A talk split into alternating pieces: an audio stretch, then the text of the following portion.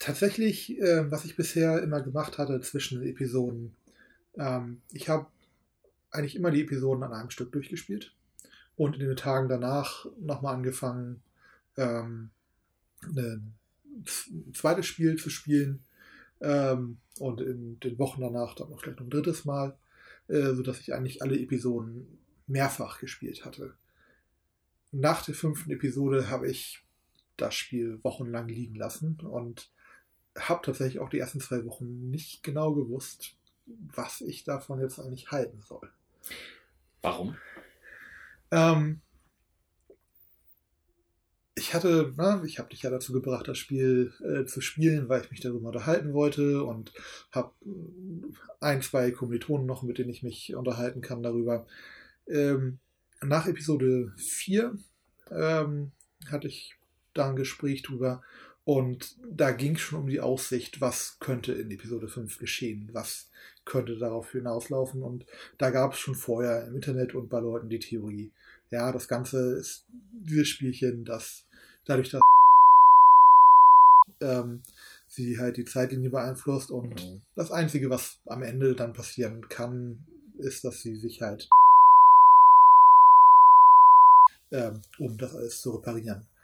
Es ist letztendlich so eingetreten, was mich ein bisschen enttäuscht hat, weil ich vorher den Eindruck hatte, nein, für mich ist die Geschichte nicht, dass ähm, wir sozusagen jetzt eine erzählerische, runde Schlaufe gehen müssen, um zum Schluss zu kommen, dass das das Beste ist, sondern für mich war es eine Geschichte, in der Max die Fähigkeit bekommen hat, die Zeit zurückzudrehen, um auch wirklich etwas zu ändern, um etwas zu schaffen, mhm. ähm, um eben halt die Möglichkeit haben zu sagen, nein, es gibt eine beste Lösung und wenn ich das äh, entsprechend manipuliere, dann schaffe ich das auch.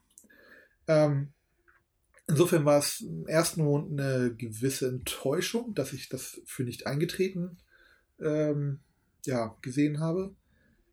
Aber letztendlich ähm, hat mich dann irgendwann die, die Realisation getroffen, dass all die Entscheidungen, die man vorher getroffen hat, die am Ende so letztendlich durch diese binäre Entscheidung unwichtig wirkten, doch wirklich relevant waren für meine persönliche Erfahrung. Ähm, für mich das Spiel durchzuspielen hat eine ja, emotionale Geschichte erzählt, die mich gefesselt und mitgerissen hat. Und auch wenn man am Ende sich zwischen nur zwei Möglichkeiten entscheiden kann, ähm, war es für mich ja, enorm wichtig, vorher diese Entscheidung getroffen zu haben, um am Ende sagen zu können, das ist der Weg, den ich gehen will, das ist die für mich richtige Entscheidung. Ähm, und als ich gestern Nacht äh, die, das Alternative noch, noch mal gespielt habe und dann den Abspann gesehen habe, habe ich auch gespürt, nee, das ist nicht die Entscheidung, die meine Max treffen würde. Das mhm. ist kein Ende, das zu mir passt. Und ähm,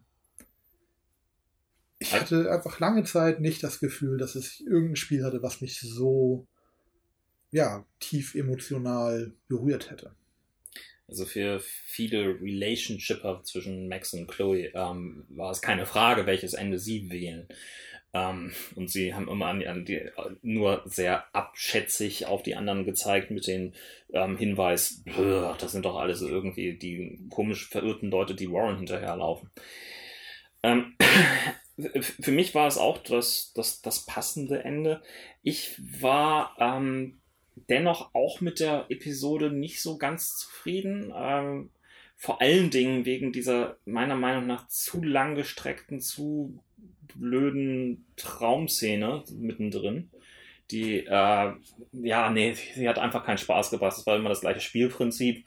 Und eigentlich das, was es machen sollte, nämlich irgendwie das Verdeutlichen, was war denn eigentlich dein Weg? Hätte man ein bisschen kompakter hinkriegen können. Vielleicht ja, aber ich muss sagen, ich hatte sehr viel Spaß an dieser ähm, doch eher albtraumhaften Szene, ähm, weil ich schnell für mich in so eine Metaebene geschaltet habe, mhm. ähm, wo die ganzen Elemente des Traums, dass man Dialog wählen muss, wo alle vier Optionen schrecklich sind, die Max nie sagen würde, oder auch Max kommentiert, das würde ich nie sagen. Mhm. Ähm, dass man dann zwischen diesen ganzen Leuten mit den Taschenlampen auch nochmal die Option hat, wieder Flaschen zu suchen. Ja. Ähm, dass all die Elemente, die. Das ähm, Flaschensuchen fand ich damals schon blöd. All die Elemente, die man selbst vielleicht vorher schon blöd fand und die halt auch von der Gemeinde, Fangemeinschaft kritisiert wurden, ähm, alle in diesem Albtraum nochmal auftauchen, dass der Albtraum dann nicht nur für Max ein Albtraum ist, sondern auch für den Spieler an sich, ähm, mhm. fand ich Gut. so gesehen schon brillant umgesetzt.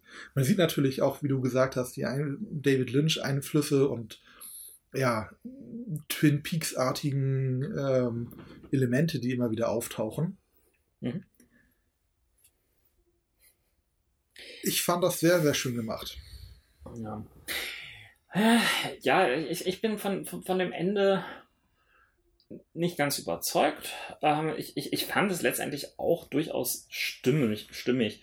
Mir, mir ging es beim, beim Mass Effect Finale ähnlich, muss ich letztendlich sagen. Ähm, auch, aber äh, dazu hört ihr am besten irgendwie die, die Folge an. Jan kennt Mass Effect nicht, deswegen will ich ihn nicht spoilern. Ähm, nur sozusagen, auch dort ist es so, egal was man vorher auf dem Riesenweg dorthin für große Entscheidungszweige getroffen hat. Ähm, hier haben wir am Ende eine binäre Entscheidung. Wir können entweder nur sagen oder und das ist auf der einen Seite deprimierend, auf der anderen Seite, ja, es ist ein schöner Bogen. Das ist etwas, was ich bei fin Finalepisoden sehr honoriere, wenn man einen schönen Bogen zurückschlagen kann, zu den Anfängen blickt und dennoch auch ein emotional zufriedenstellendes ähm, etwas findet. Äh, ja, auch ich ähm, kritisiere häufig Finale, auch das Lost-Finale oder das Battlestar Galactica-Finale oder was auch immer, aber ähm, insgesamt emotional war es dann doch eine befriedigende Geschichte. Okay, ähm, kommen wir dann. Wie geht's weiter? Ja, wie geht's weiter? Ähm, inwiefern ähm, Life is Strange ein spielerischer Erfolg ist, muss, glaube ich, jeder für sich selbst entscheiden. Ähm, ob das ganze Spiel ein wirklich kommerzieller Erfolg ist, weiß ich gar nicht. Ja, habe ich ähm, ein bisschen versucht, was herauszufinden. Ähm, die Sache ist, es ist kein Geheimnis, dass ähm, Don't Nots erstes Spiel, Remember Me, ein Flop war. Das ja. muss man einfach sagen. Ende Januar 2014 gingen kurzzeitig sogar Berichte um, dass der französische Publisher pleite wäre und Insol Insolvenz, so heißt das Wort, angemeldet hätte. Dies wurde kurze Zeit später wieder revidiert. Sie wären lediglich im Status der äh, Judiciaire Reorganisation, äh, was offenbar so eine Art Zahlungsunfähigkeit mit äh, Möglichkeit, äh, Mitarbeiter schnell entlassen zu können, ähm, darstellt. Ähm, und letztendlich die Möglichkeit geben soll, im französischen Finanzrechtssystem ähm, sich schneller wieder ähm, zu berappeln. Dieses Berappeln haben sie ja, wie ähm, gesagt, ähm, geschafft. Ähm, Im August 2014 haben sie mit Square Enix einen entsprechenden Partner gefunden für Life is Strange, wobei spannenderweise Life is Strange sogar angeblich ähm, nur so am ähm, als Nachsatz äh, in dem Pitch bei, bei ähm, Square Enix gefallen ist. Denn eigentlich hatten sie ein anderes Spiel dort ähm, vorgestellt, äh, was Square Enix aber nicht wollte. Und dann haben sie gesagt, ja, wir hätten auch noch das hier irgendwie in der Pipeline, vielleicht das ja was für euch. Oh ja, das machen wir. Ähm, man weiß allerdings nicht, was das für ein anderes Spiel gewesen ist, was sie ja. nicht wollten. Wie ähm, dem auch sei, äh, Life is Strange ist, ich glaube, über eine Million Mal verkauft worden bisher. Ja, aber ähm, also das ist so ziemlich die einzige ähm, verlässliche Verkaufszahl, die sie bisher bekannt gegeben haben. Und es geht nicht so richtig raus hervor, was ist das für über eine Million? Ist es eine Million mal die allererste Folge, die verkauft worden ist, die es, ähm, wie mhm. gesagt, auch zwischenzeitlich in Steam Sales für 2,50 schon gab? Ähm, das macht dann nicht so viel Umsatz. Also okay, klar, wir können sagen, es wurden dann mindestens 2,5 Millionen mit umgesetzt. Aber ähm, hm, ja, äh, es, es, es geht nicht heraus hervor, wie häufig ähm, letztendlich diese komplette Season, die komplette Staffel verkauft worden ist. Genau. Ähm, so oder so, es ist auf jeden Fall, hat die Serie, ähm, kann man so nennen, äh, Kritiker und auch Fans wirklich begeistert. Ähm, Wobei ich nicht genau weiß, was die letzte Episode jetzt für Reaktionen ausgelöst hat. Das fände ich auch nochmal interessant. Oh, ich habe ein bisschen geguckt. Sie ist, sie ist sehr, sehr gespalten. Also es, es gibt sehr, sehr viele ähm, Fans, die absolut enttäuscht, wütend und so weiter sind. Vor allen Dingen diese Albtraumgeschichte wird sehr häufig kritisiert. Und halt auch vor allem die Tatsache, dass man zum Schluss halt nur diese binäre Entscheidung treffen kann.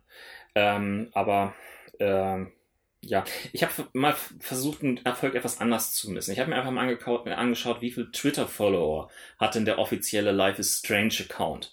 Das sind immerhin 125.000 Follower.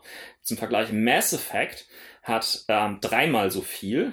Ähm, das sind 389.000 Follower. Mass Effect gibt es auch schon weit, weit länger als Life is Strange, das erst Anfang dieses Jahres auf den Markt gekommen ist. Und ähm, Mojang, ähm, der Hersteller von Minecraft, ja, der hat 1,21 Millionen Follower. Wobei man für Mass Effect natürlich sagen muss, dass das äh, drei Spiele mit sehr viel höherem Budget von Electronic Arts sind. Ja. Also, gut. Ja, dennoch, es gab, es gab gute Awards und so weiter. Ähm, wir hatten ja den Golden Joystick Award für ähm, Ashley Birch als Chloes Sprecherin schon erwähnt, aber es gab auch den Developer Awards 2015, darunter die beste neue Game Intellectual Property, also die, das beste neue, was, worauf man irgendwie noch weiter aufbauen kann, wurde dort prämiert. Und die beste Nutzung von Erzählstrukturen wurde prämiert. Aber Intellectual Property gibt es, also es gibt nichts, weswegen äh, es einen zweiten Teil geben kann, soll, wird.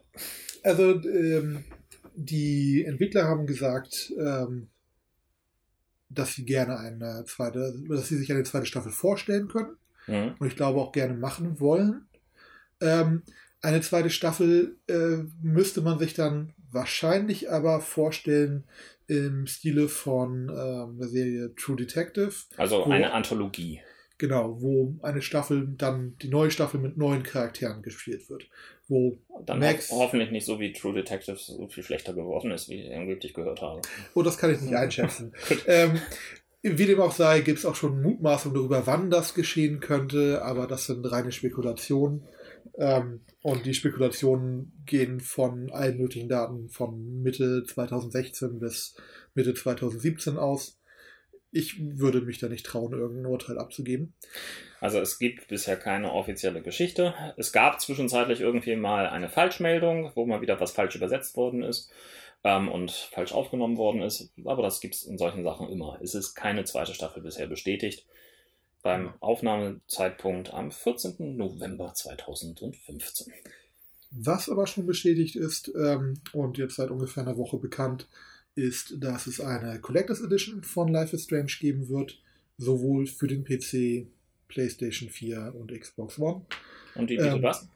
Die bietet neben dem Spiel mit allen fünf Episoden natürlich noch ein Artbook, also ein äh, Buch mit Kunstdrucken und äh, Zeichnungen der und Entwickler und Fotos. Wahrscheinlich äh, mit 32 Seiten ähm, dem offiziellen Soundtrack tatsächlich als yeah. eigenständige CD mit insgesamt 22 Tracks. Kann man den auch separat kriegen? Ähm, du kannst dir die Tracks natürlich einzeln kaufen, was ich gemacht habe teilweise.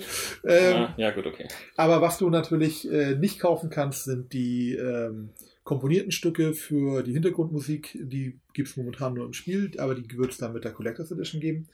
Und ähm, dann gibt es noch den Director's Commentary dazu, mhm. wo noch nicht klar ist, was das genau ist. Ob das ein, eine ja, kurze Dokumentation ist äh, über das Spiel oder ob das vielleicht wirklich ein Commentator-Track ist, der ähnlich wie bei Filmen über das Spiel gelegt wird. Das äh, wäre tatsächlich cool. Oh mein Gott, ich Das, glaub, ich das ist jetzt aber reine Spekulation von mir. Ähm, da ist aber nicht bekannt, was das genau ist. Ähm, kann man wenn man möchte, jetzt schon vorbestellen, aber äh, das kommt im Januar 2016 raus. Was auch schon bekannt ist, ist das nächste Spiel von Don't Not. Ähm, das haben sie vor einigen Wochen angekündigt und das wird erscheinen in 2017 und heißt Vampir. Okay. Kann man ähm, dort Vampir in der Zeit reisen lassen? Ähm, da weiß ich tatsächlich nicht so viel drüber. sie saugen eine Erinnerung aus. Wer weiß. Auf jeden Fall äh, gibt es auch da schon einen ähm, Visualisierungstrailer, der so ein bisschen die Stimmung des ganzen Spiels einfangen soll. Findet man mit wenig Suchen im Internet. Und wir werden ihn bestimmt in unseren Shownotes auch verlinken. Gut, das war dann auch unsere Episode zu Life is Strange. Hast du noch was zu sagen dazu? Ich hoffe, äh, das war jetzt alles nicht zu schrecklich für euch zum Zuhören. Und, äh, Ach, du hast dich wacker geschlagen. Also und äh, vielen Dank, dass ich dabei sein konnte. Sehr gerne. Vielleicht irgendwann mal wieder. Ähm, ja, ähm, Life is Strange ähm, gibt es äh, natürlich zu kaufen, ähm, zum Spielen. Es lohnt sich. Ihr habt auch die Möglichkeit, die erste Folge separat zu kaufen, mal reinzuschnuppern und dann die restlichen Folgen als äh, quasi Discount-Paket dazu zu kaufen. Ähm, so wie ich es gemacht habe, nachdem ich die erste netterweise von dir geschenkt bekommen habe. Ähm, solche Arten von Spielen faszinieren mich als Rollenspieler natürlich besonders, gerade weil ich Geschichten liebe. Und solche interaktiven Geschichten sind natürlich dann besonders interessant. Ähm, ja, das wäre es von unserer Stelle. Ähm, bleibt mir nur noch unser Standardabschiedsspruch zu sagen. Bis dahin, spielt schon weiter.